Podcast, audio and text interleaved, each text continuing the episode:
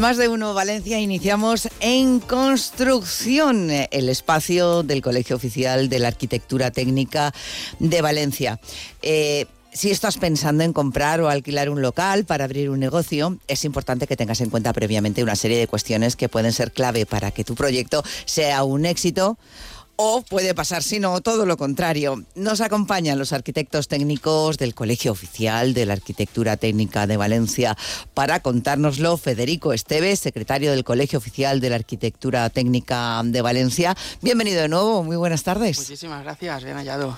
Y Paco Gozálvez, arquitecto técnico, asesor de reformas y actividades del colegio. Una vez más también, Paco, bienvenido. Buenas Muchísimas tardes. gracias, un placer estar aquí. Necesitamos vuestra ayuda. Vamos a ver. A la hora de comprar o alquilar un local, ¿qué debemos tener en cuenta?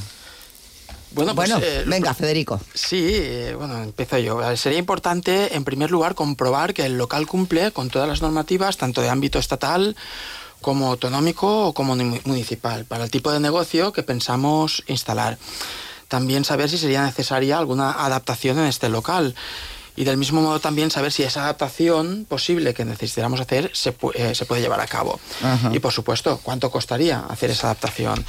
Normalmente para esto, eh, en estos ámbitos, pues para una persona ajena a la arquitectura técnica es todo un mundo y por tanto lo más aconsejable sería acudir a un arquitecto técnico para buscar que le asesore.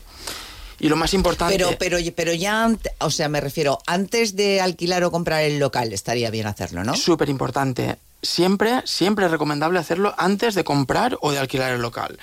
Porque este- de esta manera podemos tomar la decisión antes de hacer esa inversión tan importante para evitar futuros problemas y también hay que entender que no en todos los locales se pueden montar todos los negocios. Y es que hay que ver la cantidad de problemas con los que te puedes encontrar y así los que no entendemos del tema, que somos neófitos, ni se nos ocurre, ¿no? Así que Paco, dinos cuáles podrían ser estos problemas, con cuáles nos podríamos encontrar.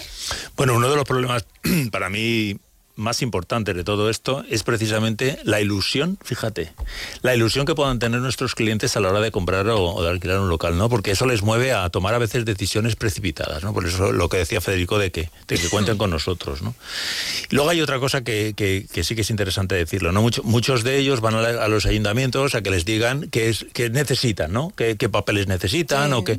Y entonces hay, hay un instrumento administrativo que se llama declaración responsable que es muy peligroso. Es decir, presentando la documentación, eh, ellos ya pueden abrir la actividad o pueden hacer las obras. Nada más presentando la documentación. Nadie dice que la documentación sea esté bien o esté mal. Simplemente con la, con la presentación. Claro, ¿eso qué lleva a cabo? Lleva a cabo que se pueden hacer obras o se pueden abrir actividades y que luego al cabo del tiempo, cuando el técnico municipal ha podido, ha revisado la documentación y tiene una tara. Imaginaros, ¿no? Entonces, todo eso se puede evitar si hay un técnico, un técnico colegiado, un, compañero nuestro, un arquitecto técnico, que le pueda supervisar y decir, sí, esa documentación entrégala, pero entrégala bien, porque luego te pueden venir los problemas. ¿no? Y entonces han dado casos de obras hechas, acabadas, personas con, con actividad en marcha y que luego tienen que cerrar o tienen que modificar sustancialmente lo que han hecho ya porque no cumplen la normativa, ¿no? precisamente por no asesorarse antes. Y ahí estamos nosotros. ¿no? Y en esa documentación eh, no vendría ya lo que es la normativa o bueno, claro, depende del tipo de local y a lo mejor no hay tanta documentación, no hay un abanico tan tan amplio, ¿por qué puede pasar esto? Claro, porque, porque muchas veces esa no- muchas veces esa normativa depende de ayuntamientos. Eh, ¿Qué te pide el ayuntamiento? O por ejemplo, imagínate, eh, una zona en Valencia, en el Carmen, no se puede colocar todas las, todas las, todos los bares o cafeterías o pubs que vayamos a colocar, que vayamos a poner, o en la calle Salamanca, son zonas acústicamente saturadas, que eso solo lo sabe, entre comillas, el ayuntamiento. Ajá. Entonces nosotros tenemos que pedir información al ayuntamiento. Y todo eso va paralelo a la documentación que tenemos que entregar. ¿no? Una, a veces una memoria técnica que son dos, dos folios y un plano, al técnico municipal no le es suficiente y con toda la razón. Entonces le va a pedir más cosas y seguramente va, va a poder tener problemas. ¿no? Accesibilidad, en fin, son demasiadas cosas. Para eso estamos nosotros, para ayudarles. ¿no? Para ayudarles, eh, exactamente cómo, de, em, de qué se encargaría el arquitecto técnico, Federico. Bueno, el arquitecto técnico te acompaña desde el primer momento en el que tienes la idea de establecer un, un negocio o cualquier actividad, en, un, en este caso en un local o en cualquier inmueble. A partir de que te toma estos datos, esta iniciativa, pues ya te canaliza, te acompaña en todo ese proceso para que pueda llegar a buen puerto y no llevase disgustos en esto, ¿no? Analiza lo que habíamos comentado, toda la normativa, la posible problemática.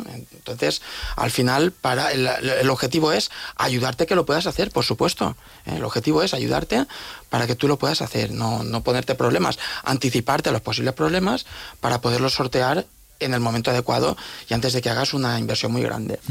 Eh, sois unos buenos compañeros de trabajo entonces, ¿no? Sí, hombre, los mejores. ¿Qué vamos a decir? Eh, tenemos, la, tenemos la facilidad, y, creo que debe de ser así, de tener empatía con nuestros clientes. Nosotros entendemos que hay mucha gente que, todo el dinero que tiene y el que no tiene lo empeña en, abrir un negocio, ¿no? Que, que menos que dejarse asesorar por un buen profesional, y ahí estamos nosotros, ¿no?